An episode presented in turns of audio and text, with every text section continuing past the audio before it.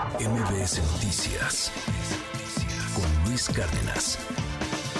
Estamos en los días de la salud del hombre. Eh, ayer fue justamente el día contra el cáncer de próstata. Se habla mucho del cáncer de mama y hemos tocado aquí el tema del cáncer de mama, del cáncer cervicouterino, pero también es importante el cáncer, el cáncer de próstata y, la salud que tenemos, pues como, como hombres, como varones, en donde somos bastante sacatones, a diferencia de las mujeres, de irnos a checar. Tenemos mucho tabú. Eso de que, ay, me anda doliendo por ahí. No, no, porque me va a ir a revisar y me va a tocar. No, no, mejor me aguanto. Así somos. Y eso, pues, nos lleva eh, a, enfermedades, a, a complicaciones, pues, a perder la vida. Hoy platicamos con uno de los mejores eh, urólogos en este país, es el doctor Hugo Manzanilla García, y es un honor para mí que estés aquí, doctor. Bienvenido, ¿cómo estás? Muy amable, Luis, agradecido por esta ventana de oportunidad. No, hombre, gracias por venir este padecimiento que causa tanto problema en la salud del mexicano. Oye, los hombres somos acatones, ¿no? O sea, más que las mujeres.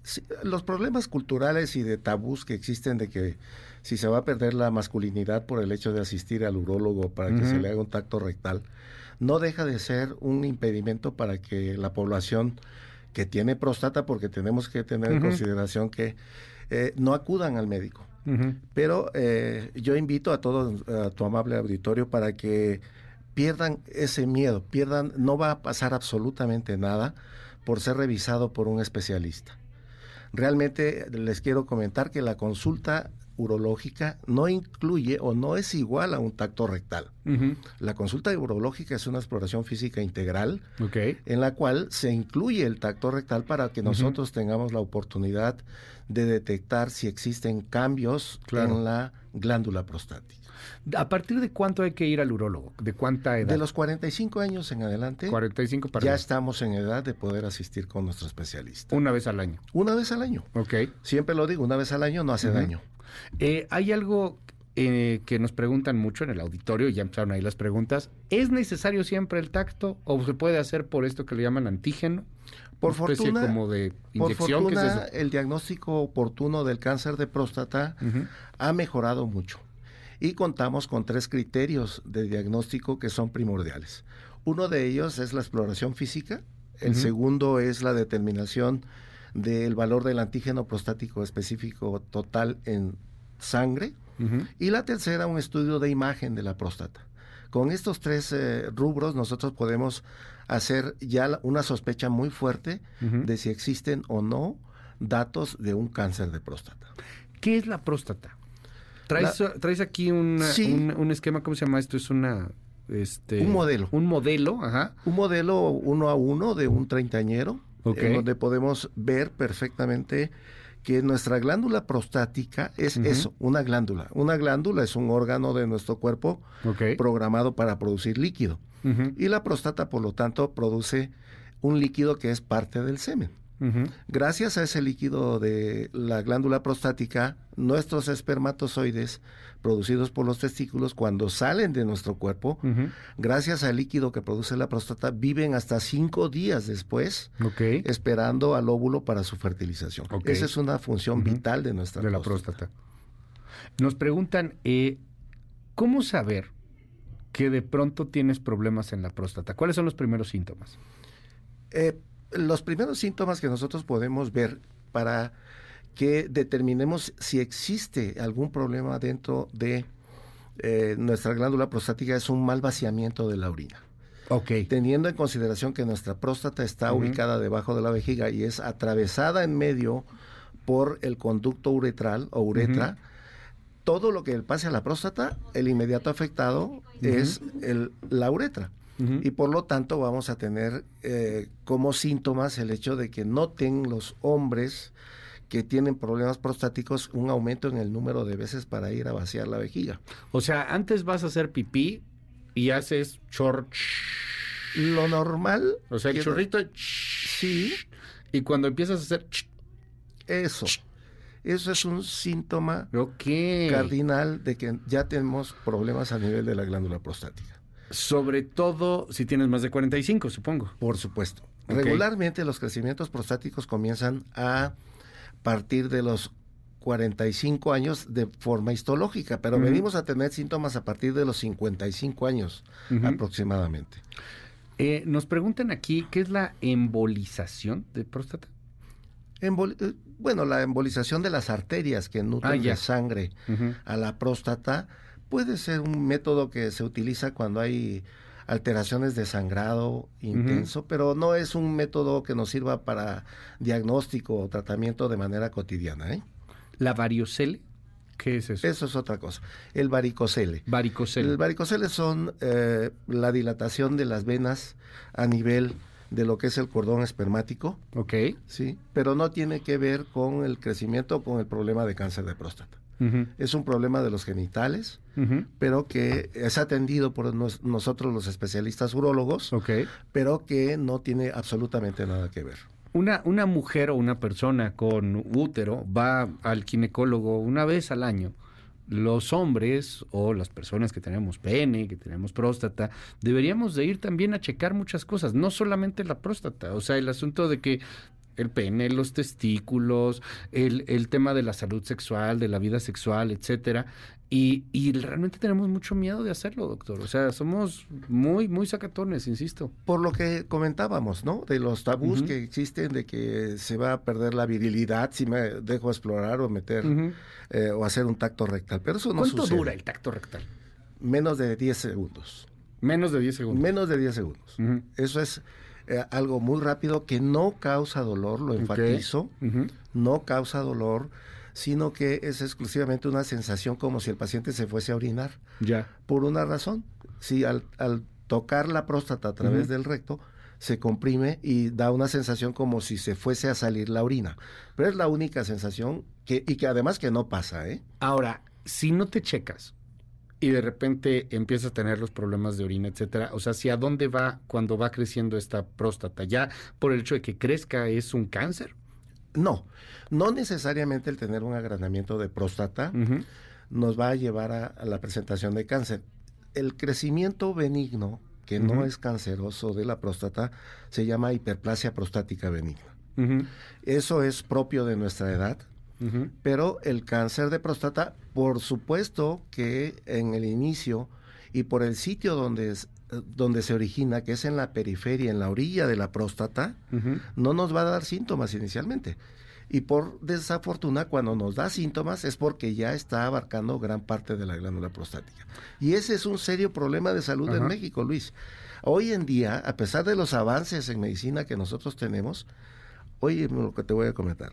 Siete de cada diez pacientes diagnosticados hoy 2022 en nuestro país con cáncer de próstata por primera ocasión se encuentran en etapas o localmente avanzadas o ¿En avanzadas. serio? O sea, vas cuando ya te estás muriendo. Por supuesto. Eso es, eh, por eso el agradecimiento de que nos permitas hablar de este problema de salud que sigue matando Ajá. gente en nuestro país. Sí, Es un verdadero problema el retardo en el diagnóstico. Claro. ¿Por qué?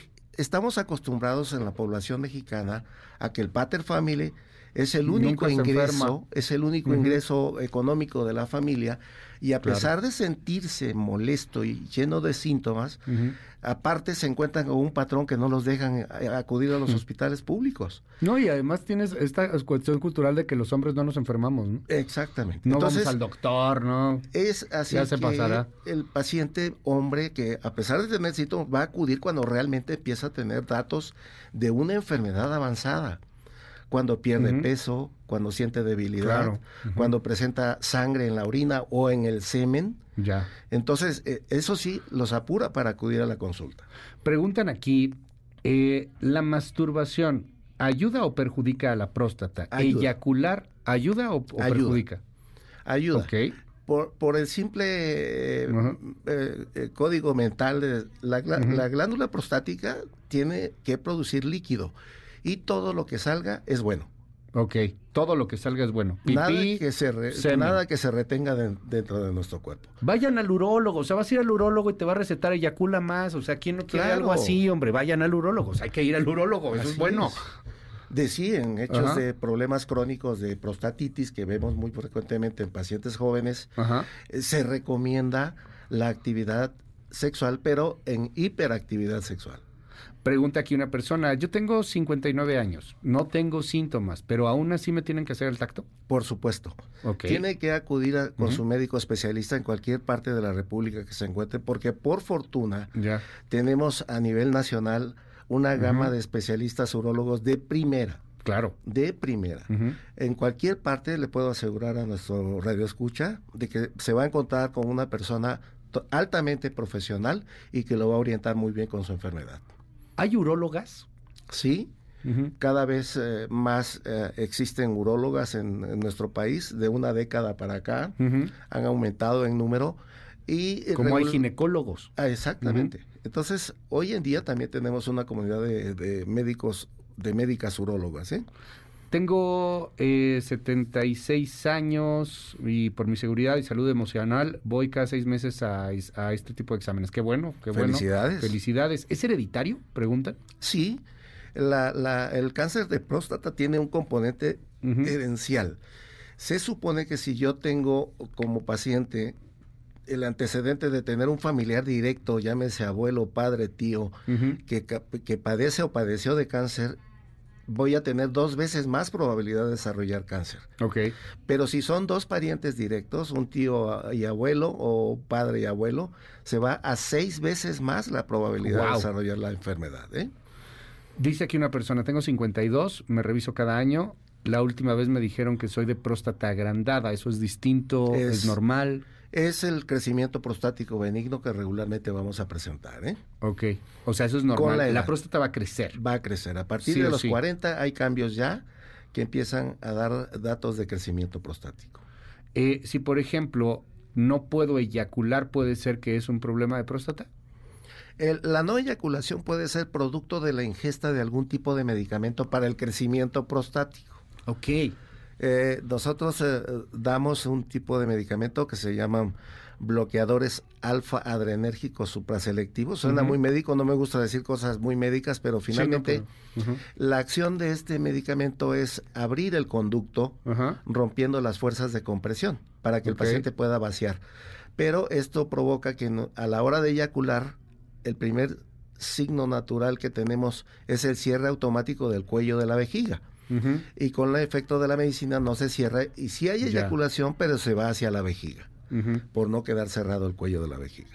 Eh, nos preguntan aquí, ¿qué daña la próstata en cuanto a alimentos o bebidas? Por ejemplo, el alcohol daña la próstata, la carne daña la próstata o nada. Quiero o sí. comentar específicamente, hablando de cáncer, de cáncer, eh, los países que menos incidencia de cáncer de próstata tienen son los asiáticos, Ah, mire. pero los países que más eh, tienen incidencia de cáncer de próstata son los de Europa Norte. Ok. Esto está relacionado porque los asiáticos, su gran cantidad de su comida tiene soya. Y la soya tiene principios estrogénicos ¿Qué? y por lo tanto esto los protege, entre comillas, eh, y disminuye su frecuencia de presentación. La soya. La soya. Mira. Y está totalmente demostrado. Que aquellos asiáticos que emigran a Occidente, llámese América o donde Ajá. ellos vayan, y que modifican sus hábitos dietéticos, por Ya. lo tanto van a adquirir la misma probabilidad de desarrollar cáncer que la población a la que se cambiaron. Doctor, es un honor tenerte aquí. Se, se nos fue el tiempo de volada. Este, recomendaciones finales, examen una vez al año, después de los 45. Así es. ¿Qué más? Que eh, pierdan el, el- el mito y el tabú, acudan con su especialista y se van a encontrar con un personaje que es realmente profesional. ¿Cómo te encontramos, doctor Hugo Manzanilla? Eh, En- Tengo oh, mi consultorio en la calle de Querétaro, en la colonia Roma, muy céntrico, ok, eh, en colonia Roma 147, ok. y el teléfono es el 55 dos veces 84 9000. Muchísimas gracias, doctor. De Para verdad, muchas gracias por estar aquí con nosotros. MBS Noticias con Luis Cárdenas.